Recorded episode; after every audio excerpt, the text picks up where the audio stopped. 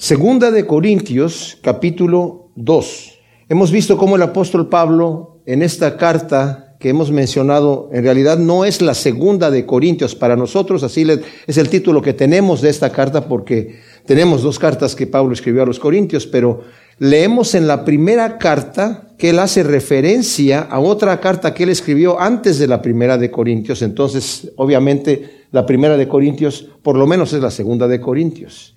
Y se cree que hubo otra tercera carta que tampoco tenemos, este es una un pensamiento relativamente nuevo que antes no se consideraba, pero los eruditos bíblicos a partir del siglo, ya en el siglo XX, ¿verdad? Pues empezaron a considerar que como Pablo está hablando de una carta severa que él envió, y obviamente no puede ser la primera de Corintios, la carta severa, y tampoco puede ser parte de esta carta que digamos eh, la podíamos haber dividido, que fue lo que envió. No, no, no es así, sino que tuvo que haber otra carta más. Entonces esta por lo menos viene a ser la cuarta carta. En la primera carta de Corintios, Pablo hace muchas exhortaciones a la iglesia, debido a que, como hemos visto, Corinto era una ciudad de mucha perversión. Era un puerto muy popular, el puerto más importante en Grecia en el sur, y por esto mismo, por la cantidad de comercio que había, había mucha perversión, pero también había mucha idolatría. Estaba el templo de eh, Afrodita y estaba el templo de Apolo, que eran símbolos sexuales y se les adoraba con rituales sexuales. Terriblemente la cosa, ¿verdad? Entonces, había bastante perversión en la cultura y los corintios al, Pablo llegar a Corinto a predicar el Evangelio, hemos mencionado también que hemos visto que cuando entra el Evangelio en algún lugar, no hay un cambio inmediato, espontáneo de la persona, sino es un cambio que va en aumento. Incluso esto lo vamos, lo vamos a ver aquí en el estudio que vamos a tener ahora, cómo el Señor nos va llevando de gloria en gloria, el Señor nos va dando este crecimiento. Sí, obviamente en el momento de nuestro encuentro con el Señor hay un cambio, pero no es un cambio total. Entonces, muchos de los corintios heredaron ese, esas costumbres que ellos tenían y las introdujeron dentro de la iglesia. Y Pablo tiene que hablar, a escribir de estas cosas para que los corintios sepan cuál es la cultura de conocer al Señor, de vivir una vida moralmente sana. Eh, y como dije, esas cosas que Pablo habla en la primera carta, pues no son tan duras como para una carta severa. Pablo fundó la iglesia en Corinto y después se fue regresó a su iglesia y en su tercer viaje misionero, estando él en Éfeso, escribe esta carta, escribe la carta a los Corintios, ¿verdad? De hecho, la primera carta a los Corintios, no esta que estamos leyendo aquí, tiene la intención de ir allá, pero obviamente cambió de planes y por esa situación que hubo ahí, y también había otro, otra, otra problemática ahí, había mucha gente que se introducía dentro de la iglesia, que traían incluso cartas de recomendación, a veces falsas, a veces auténticas, pero con el pensamiento de que los cristianos debían hacerse primeramente judíos. Ya hemos explicado bastante el tema de que cómo eran que los judíos entendían el Evangelio. El Mesías era judío, el Mesías empezó a predicar el Evangelio a los judíos. Los judíos empezaron a predicar el Evangelio a los judíos mismos también. Y cuando el Señor abrió la puerta a los gentiles fue un escándalo para la iglesia. Pedro mismo tuvo que tener una visión donde el Señor le dijo, lo que yo he limpiado no lo llames tú inmundo. Y Pedro se sorprendió que el Espíritu Santo cayese sobre los gentiles también. Y llamaron inmediatamente a Pablo a la iglesia. ¿Qué estás haciendo, Pablo, entrando en casas de los gentiles a predicar el Evangelio? A pecadores. Bueno, para eso es el Evangelio, ¿verdad? Entonces, el Señor en su gracia también fue abriendo la puerta poco a poco, mostrando la gracia de Dios. No fue tampoco de golpe. A sus discípulos los envió de dos en dos al principio y les dijo, no vayan a entrar en casa de gentiles, ni vayan a la ciudad de samaritanos, solamente vayan a las ovejas perdidas de la casa de Israel, el pueblo de Dios. Pero después, al final, el Señor les da la gran comisión. Lleven el Evangelio a Jerusalén, Judea, Samaria y hasta lo último de la tierra. Y después el Señor abre la puerta del Evangelio para los gentiles. Y ahora con el apóstol Pablo, este fariseo fanático que se convierte al Señor, el Señor le revela a él de una manera impresionante el Evangelio de la gracia. Entonces Pablo muy tenazmente estaba en contra de estos judaizantes que llegaban, estos judíos que venían de Jerusalén principalmente, a decirles que se tenían que convertir. Pero es que Pablo dice que, que no tenemos que hacernos judíos. ¿Y quién es Pablo? Es un apóstol. No, no, el Señor eligió a sus apóstoles, él mismo, ¿verdad? Y, y uno de los dos se lo traicionó y se suicidó y fue reemplazado por otro. Y el líder de los apóstoles que estaba ahí, digamos, el que estaba como en la cabeza, Pedro, fue el que dijo, vamos a necesitar hacer esto y vamos a dejar que el Señor nos guíe a ver quién es el que va a sustituir a Judas y escogieron a Matías. Pero Pablo, ¿quién lo hizo apóstol? Él se autonombró apóstol. Entonces había un, ese problema y seguramente cuando Pablo había dejado la iglesia de Corinto en su viaje y cuando está escribiéndoles diciendo, que quiere ir a visitarlos, pero que primeramente va a pasar a Macedonia y de regreso los, va a visitar, hace un viaje, como ya lo vimos la vez pasada, cambió de planes. Y de planes dice, no los cambié arbitrariamente, sino los cambié guiados por el Señor. Quise yo visitarlos dos veces en vez de una para tener mayor gozo, ¿verdad? Para tener más comunión. Entonces dije, en vez de ir a Macedonia y de regreso visitarlos a ellos y luego regresar a Jerusalén, a donde tenga yo, a donde el Señor me vaya a enviar, ¿Por qué no los visito primero, luego voy a Macedonia y de regreso los vuelvo a visitar y ya que me encaminen ellos a donde el Señor me vaya a enviar? Pero se encuentra con que cuando llega esa visita espontánea, había un choque contra Pablo de algunos de los en la iglesia, ya había un grupo, un frente que humillaron a Pablo. Entonces Pablo se fue de allí, no quiso hacer mucho problema, se fue de ahí con lágrimas y se fue a Troas. Y fue a Troas porque el Señor lo envió a Troas. Lo envió allá para predicar el Evangelio. Y es, él mismo dice, el Señor me abrió una puerta para que fuera a Troas. Y cuando estuve ahí, la puerta se abrió, pero yo no tenía paz en mi corazón. Eso lo vamos a leer aquí, ahora. ¿Verdad? Y como no tenía paz en mi corazón, tuve que ir a, buscar a, mi hermano Tito a ver qué pasaba, porque a Tito ya le envió esa carta severa en donde Pablo, pues dijo, no sé, no sabemos qué dice, pero fue una carta severa. Él mismo lo dice allí. Dice, y yo no sabía cómo iban a reaccionar, pero me llevé la gran sorpresa de que fue bien, la recibieron muy bien. Entonces, aquí nos está diciendo en el primer versículo, porque acaba de decir Pablo, yo no me quiero enseñorear de ustedes, como algunos de los que van a ir, ya más adelante Pablo va a hablar acerca de los falsos que sí se querían enseñorear de la gente. Dice, yo dejo que el Espíritu Santo haga la obra, no la voy a hacer yo, no soy yo el que los voy a guiar. Qué terrible cuando un pastor se enseñorea de la gente y la gente depende del pastor. Mis amados, mi función aquí en la iglesia es eh, que juntos estudiemos la palabra de Dios y mi responsabilidad es decir, hablar lo que yo entiendo que la palabra de Dios dice y no lo que yo quiero decir. Pero mi propósito y mi anhelo es que cada uno de ustedes tengan un encuentro personal con el Señor y no dependan del hombre, sino dependan de Cristo. ¿verdad?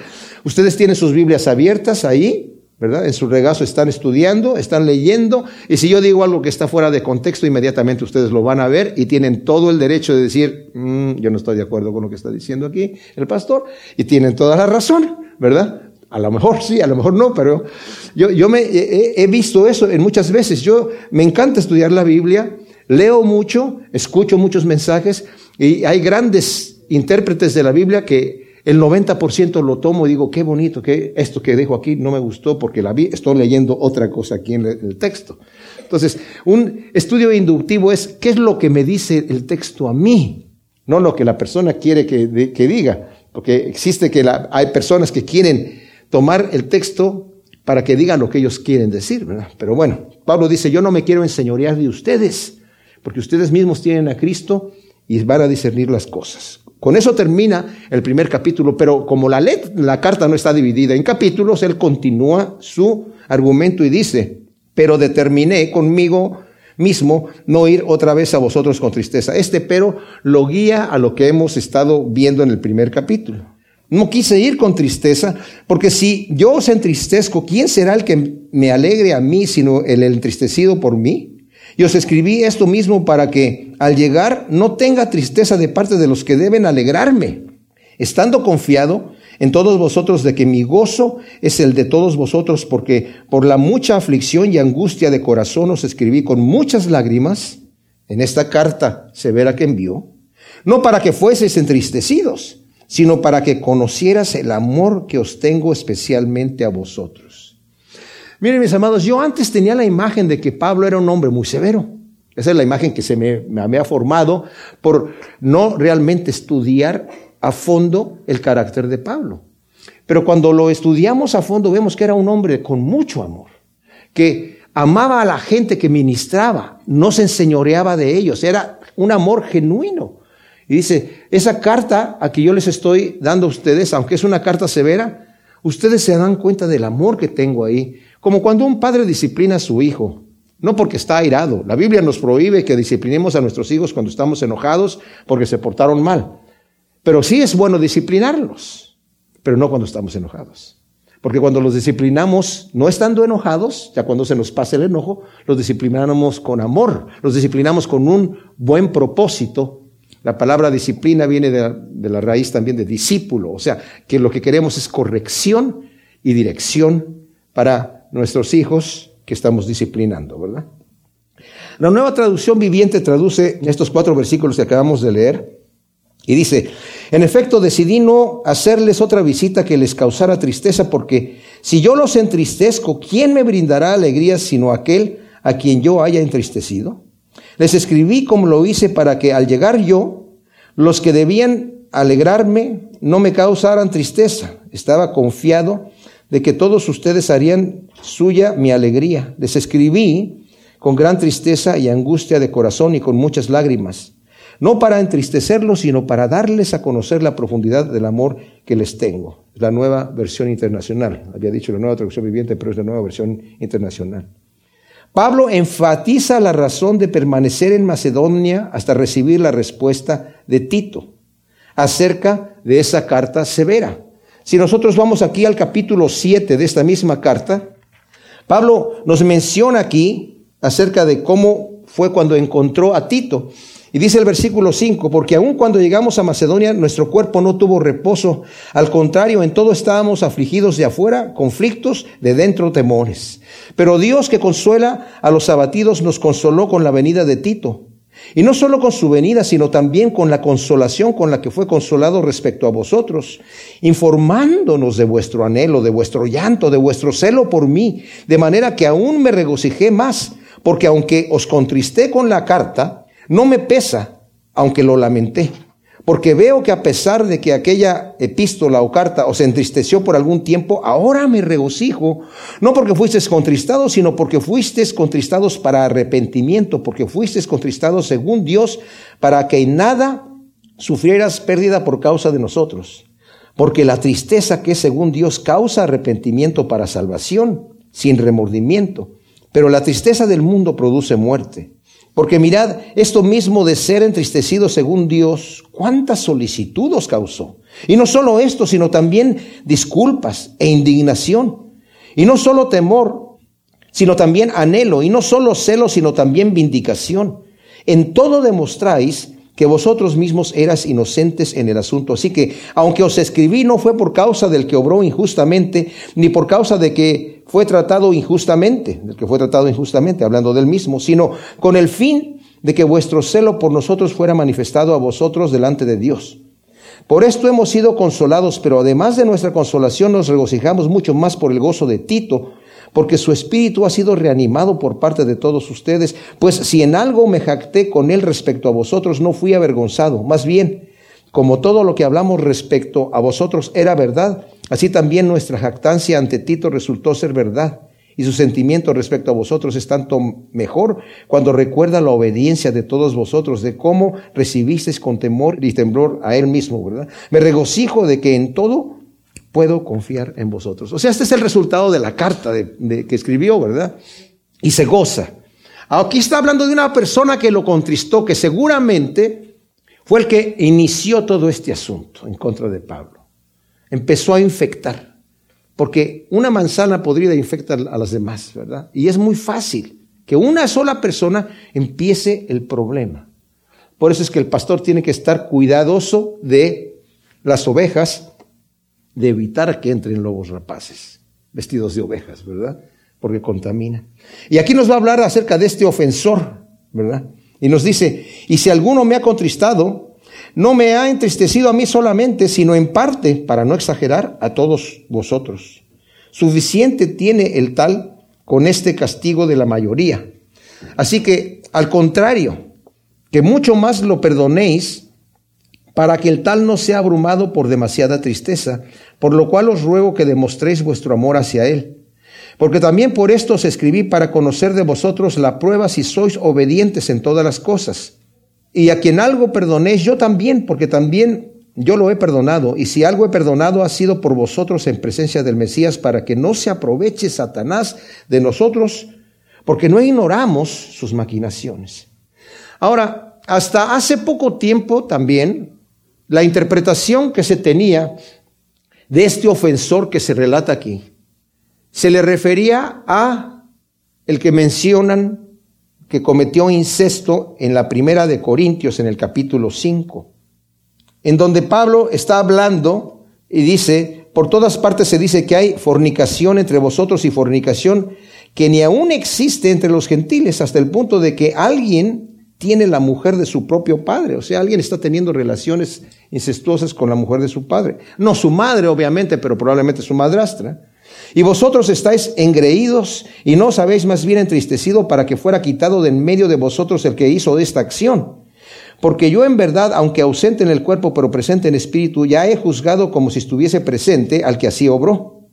En el nombre del Señor Jesús, reunidos vosotros y mi espíritu con el poder de nuestro Señor Jesús, el tal se ha entregado a Satanás para ruina de la carne, a fin de que el espíritu sea salvo en el día del Señor. No es buena vuestra jactancia. ¿No sabéis que un poco de levadura leuda toda la masa? Limpiad la vieja levadura para que seáis masa nueva como sois, sin levadura, porque el Mesías, nuestra Pascua, ya fue sacrificado. O sea, este hombre que estaba allí, Pablo lo disciplina de manera que échenlo fuera de ustedes. Y más adelante dice, los escribí en la carta anterior que no se junten con los fornicarios y con los adúlteros, pero no con los adúlteros, los fornicarios de este mundo, sino con cualquiera que se diga cristiano, sea fornicario, adúltero, borracho, ladrón, etcétera. Con el tal ni aún comáis. Así que quiten de en medio a ese que está ahí. Si continúan leyendo el capítulo 5 lo van a ver ahí, ¿verdad? Porque eso así con lo que termina diciendo. Entonces, ahora Pablo está diciendo, es el momento de perdonar. Es el momento de perdonar. ¿Podría ser esta persona? O podría ser, como dije yo, la persona que causó el problema a Pablo. Porque Pablo está hablando a alguien que lo entristeció a él personalmente. Y yo no sé si se puede referir a este hombre que cometió incesto. De cualquier manera, no importa tanto quién es la persona a la que se refiere Pablo, lo que importa es la enseñanza que obtenemos de esto. ¿Y cuál es la enseñanza que obtenemos aquí? Perdónenlo porque yo ya lo perdoné. Dice primero para que no sea abrumado de demasiada tristeza. Mis amados, la disciplina que se aplica en la iglesia debe ser una disciplina correctiva, no una disciplina de castigo nada más. Debe de ser de corrección, como dije anteriormente, para obtener un fruto.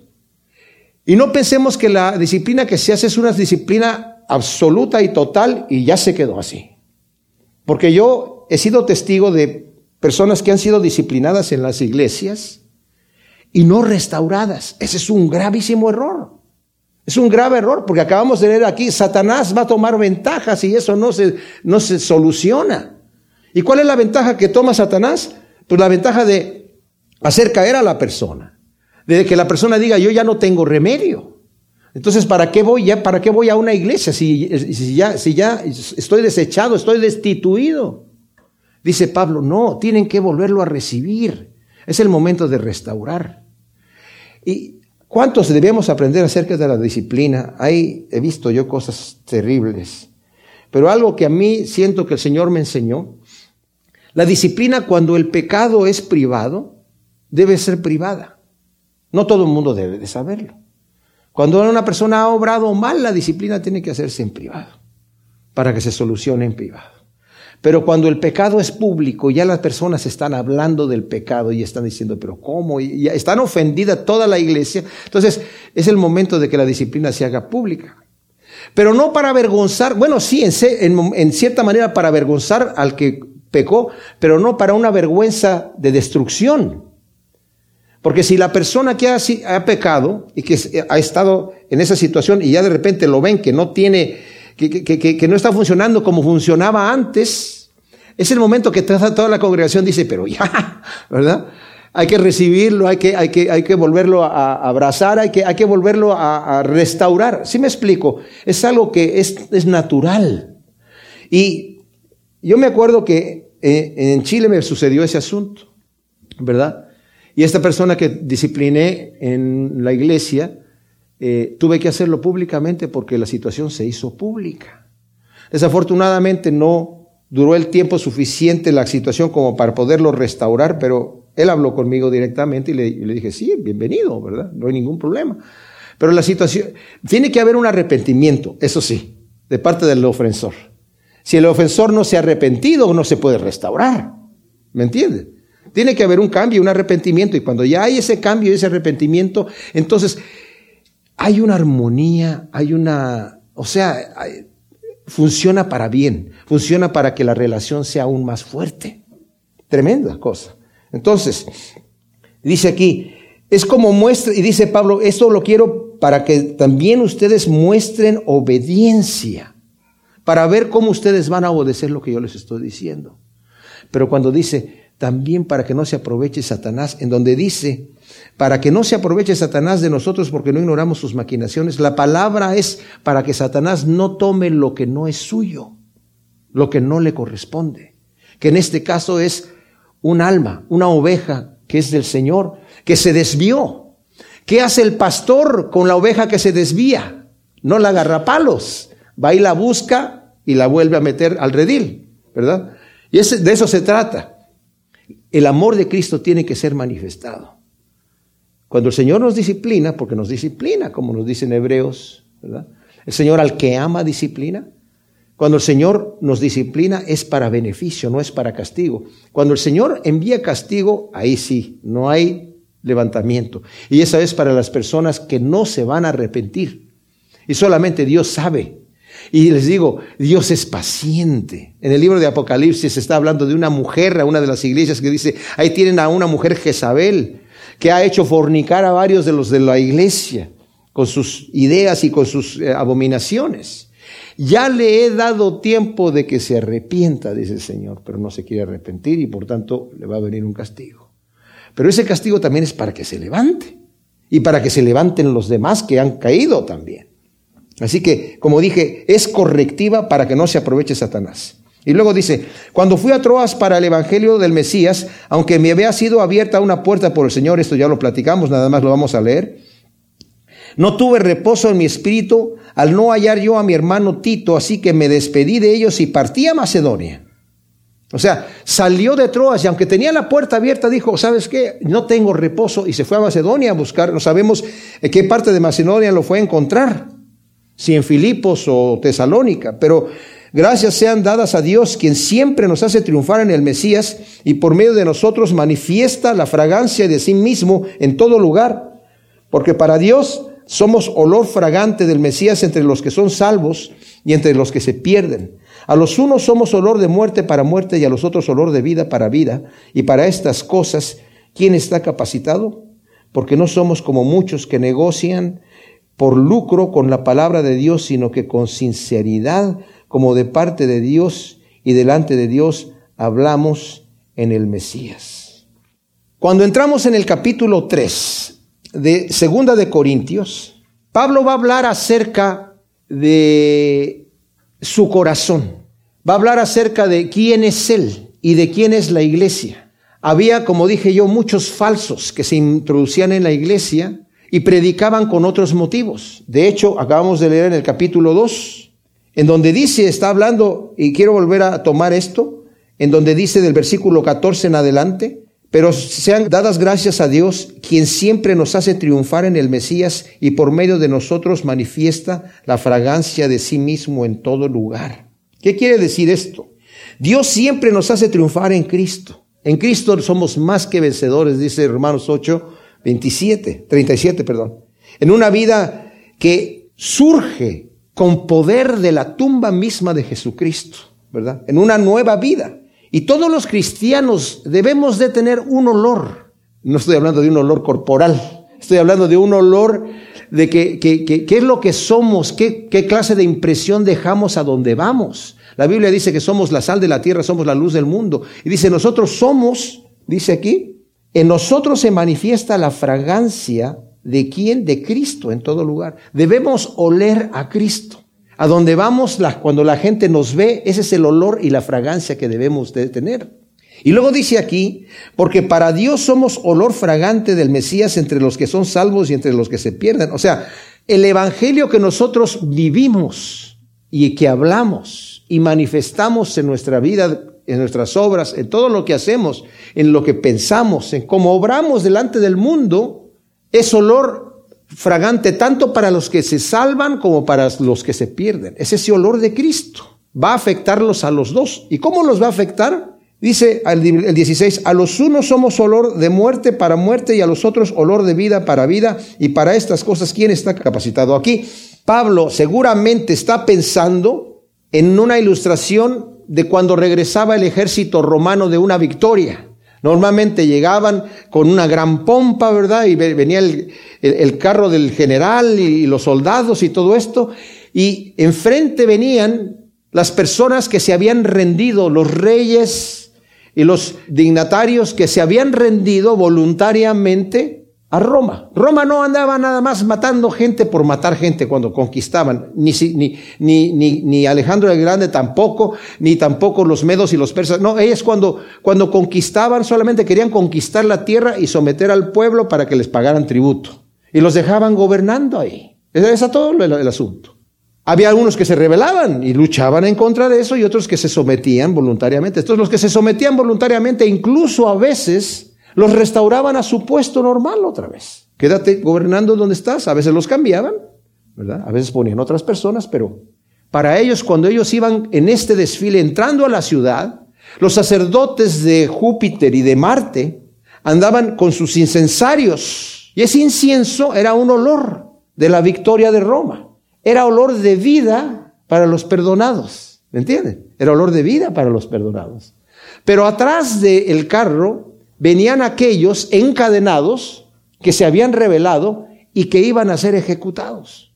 Y para ellos ese olor del incienso era un olor de muerte para muerte. ¿Y qué es lo que está pasando aquí? Porque no lo dice esto, eh, eh, eh, Pablo, porque cuando nosotros vivimos el Evangelio, mis amados, y somos los que somos delante del mundo, para los que se salvan es una bendición ver nuestro testimonio, escuchar las palabras, ¿verdad? La luz de Dios se enciende. ¿Y qué pasa? Hay dos tipos de acciones en ese momento. Primero, las obras son manifestadas. Todas son podridas las obras del hombre pecador caído.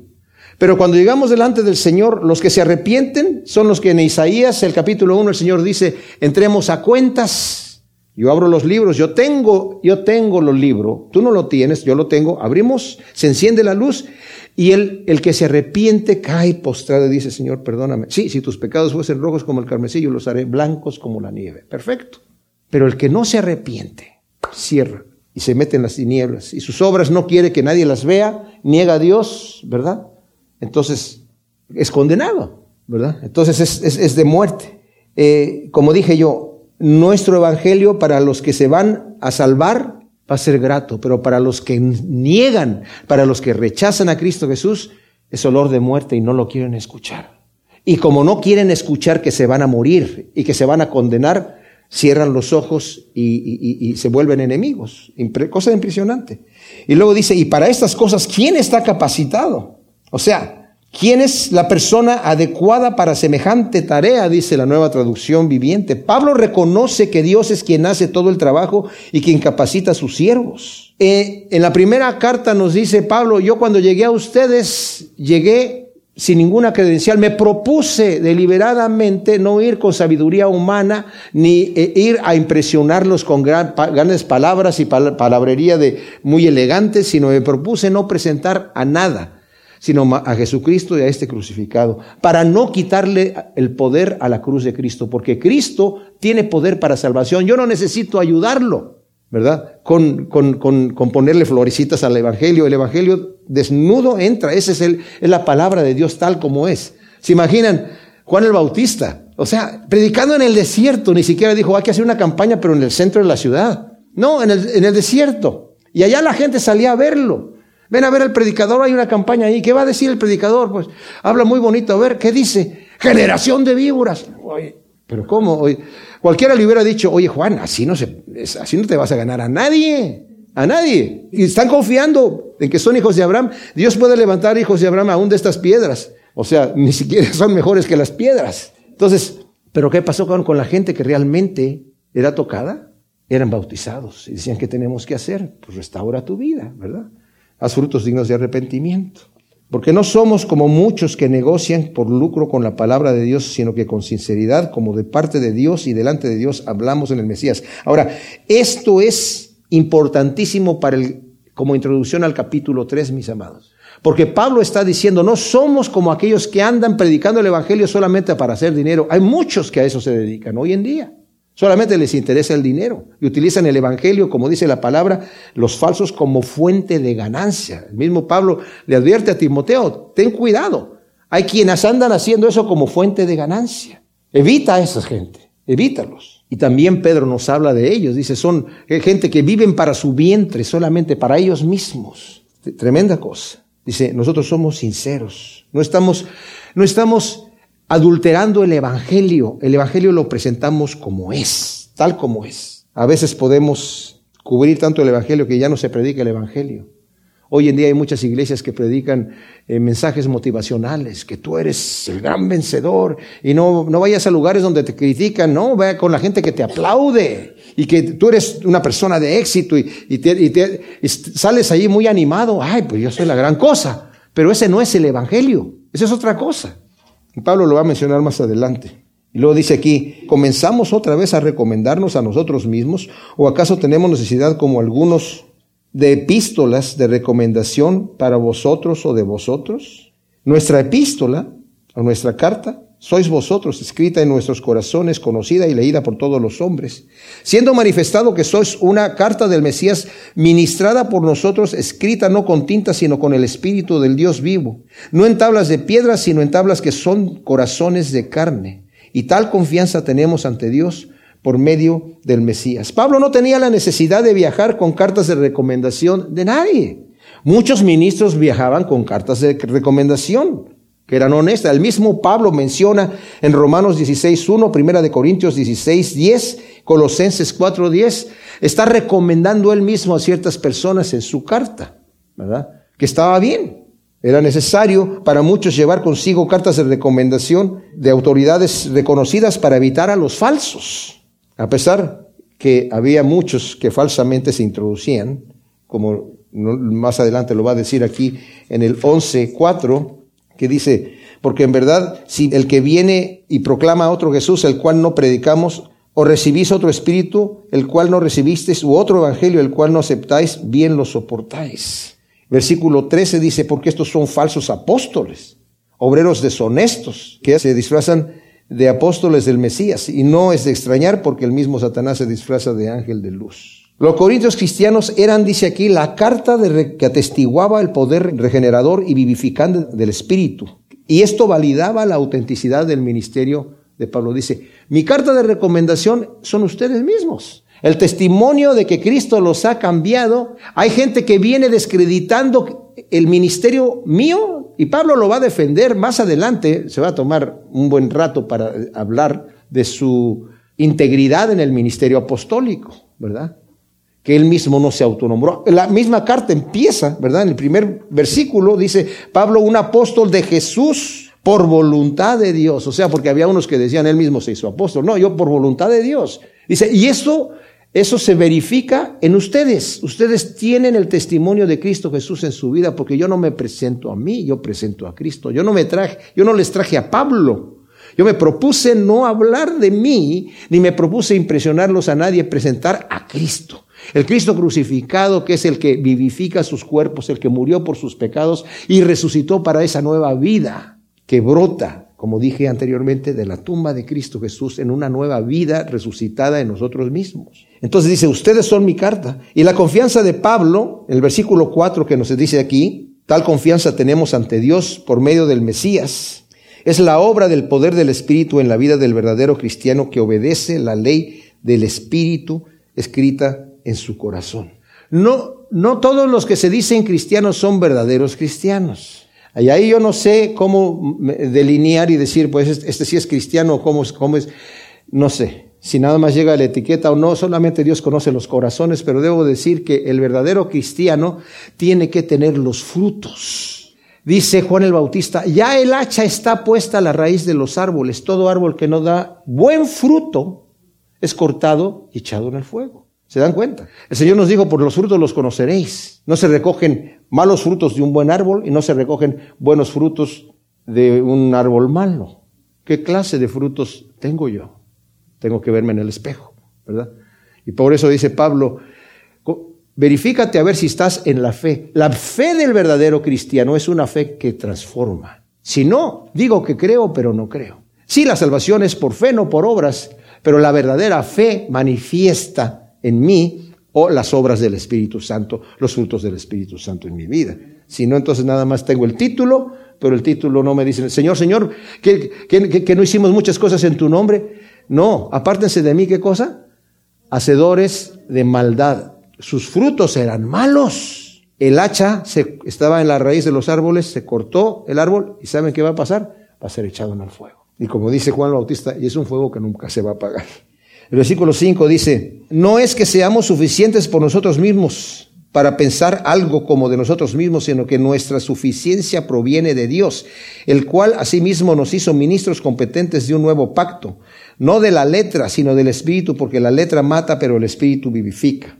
Ahora, Pablo reitera que su suficiencia proviene de Dios, ya lo había dicho anteriormente. Ahora, esto de que la letra mata, eh, es decir, la ley, el antiguo pacto, lo vamos a explicar ahorita más adelante, y el espíritu vivifica, quiere decir que la ley fue dada al hombre no tanto para que por medio de la ley entrara en el cielo, aunque la, ley misma decía, el que haga todas estas cosas vivirá por ellas. Pero la ley santa de Dios dada al hombre caído, el hombre caído no podía, era capaz de cumplir la ley. Era, el, propósito de la ley era traer al hombre a la desesperación y decir, Señor, yo te necesito, necesito tu ayuda. Ah, entonces sí. El mismo David se da cuenta.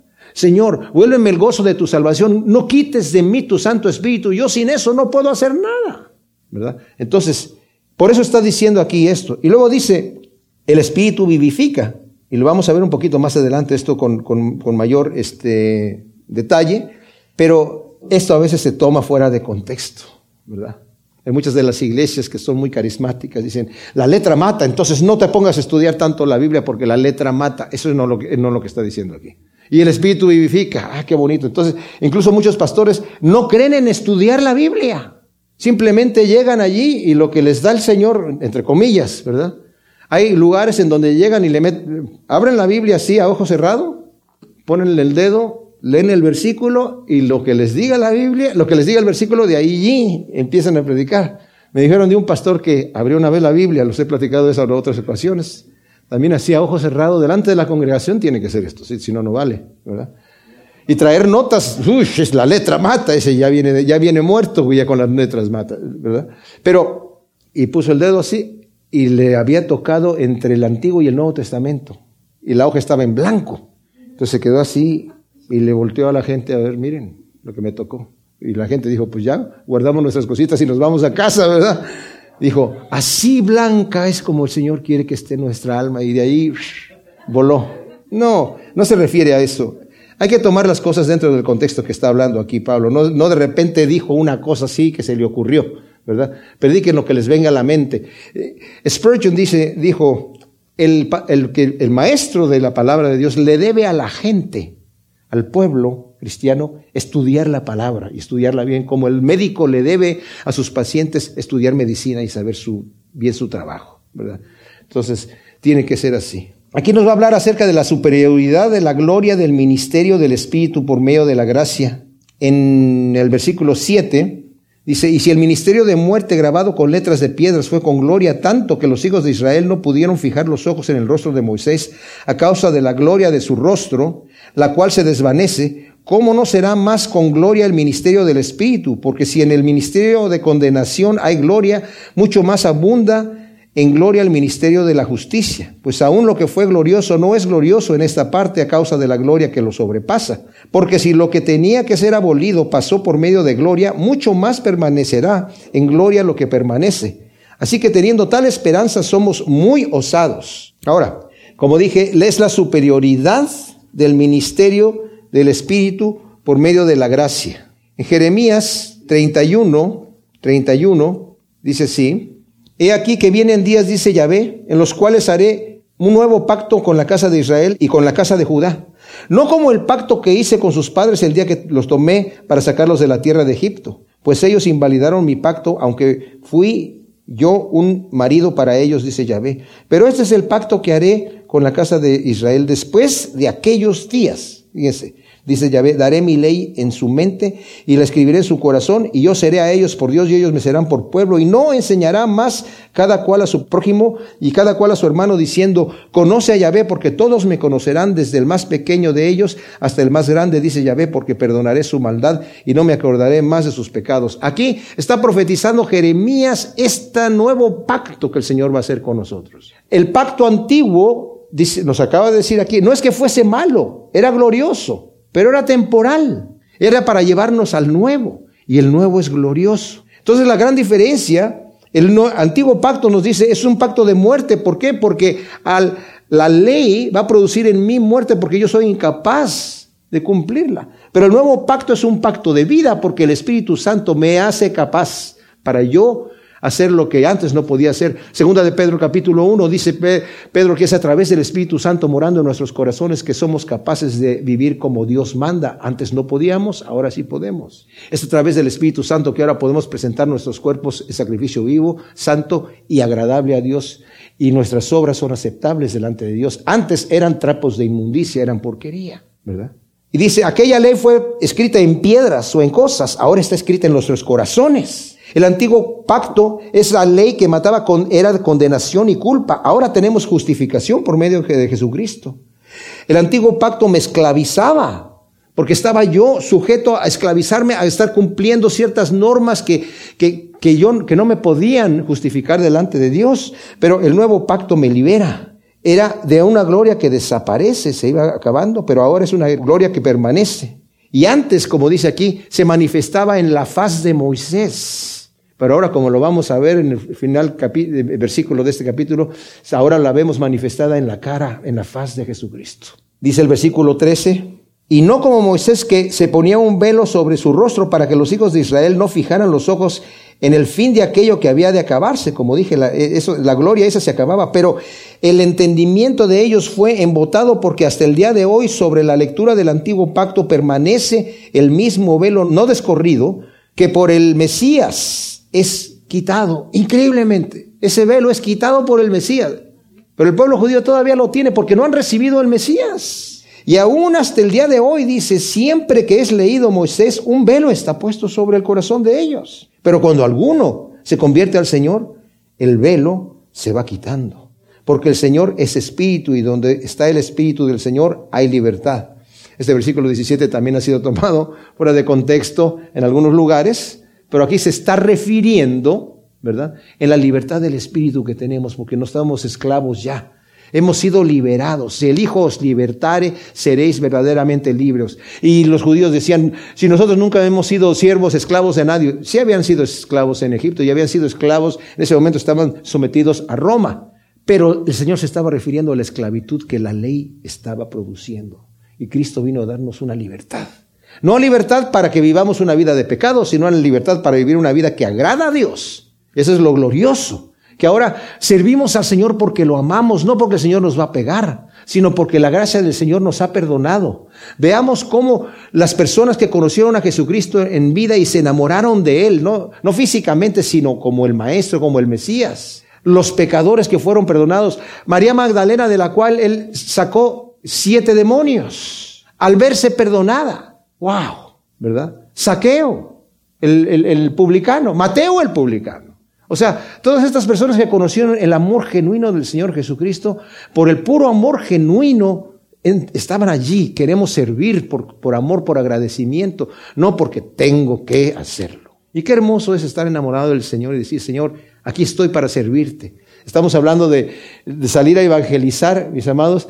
Ah, ok, bueno, tengo que ir a evangelizar. No, si amamos al Señor y si queremos realmente compartir su amor con los demás, cuando lo hacemos, mis amados, el gozo que el Señor nos da al ver un arma que es rescatada del infierno, Es impresionante, es impresionante.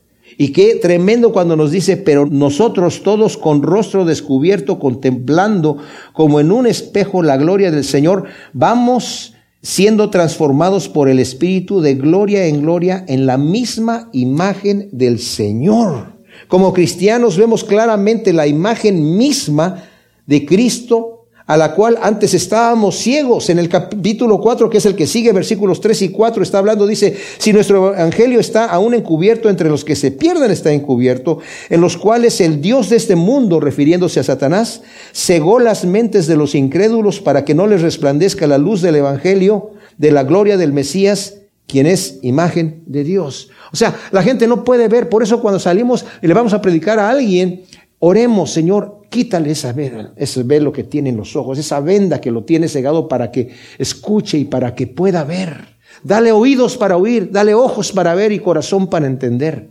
Entonces vamos confiados que, el Señor nos use. Señor, a mí ayúdame a presentarte a ti y no a mí. Lo que tú me quieres poner en mi corazón, eso es lo que yo voy a, a decir, Señor. Presentar el Evangelio como es y vamos a ver la gloria de Dios. Pero dice aquí, que cosa tan tremenda. Ahora dice, nosotros ya no tenemos ese velo. Ahora estamos como en un espejo mirando a Jesucristo mismo y al estarlo contemplando, observando en nuestra relación, estamos siendo transformados por el poder del Espíritu Santo en la misma imagen de Cristo. ¡Wow! Eso me sorprende, ¿verdad? Qué gloriosa bendición. Gracias Señor, te damos por tu palabra, por tus promesas tan hermosas, por la obra que tú estás haciendo en nosotros, Señor que somos personas carnales y limitadas, Señor. Pero el Dios Todopoderoso, ese poder, Señor, que resucitó de los muertos a Cristo Jesús, opera en nosotros de una manera activa, viva, eficaz. Y te pedimos, Señor, que tú nos ayudes a que todo lo que está torcido sea enderezado y lo que está fuera del camino entre otra vez, Señor. Y que tú levantes nuestros corazones y vivifiques nuestro espíritu y nos enamores cada día más de ti. Te lo pedimos en el nombre de Cristo Jesús. Amén.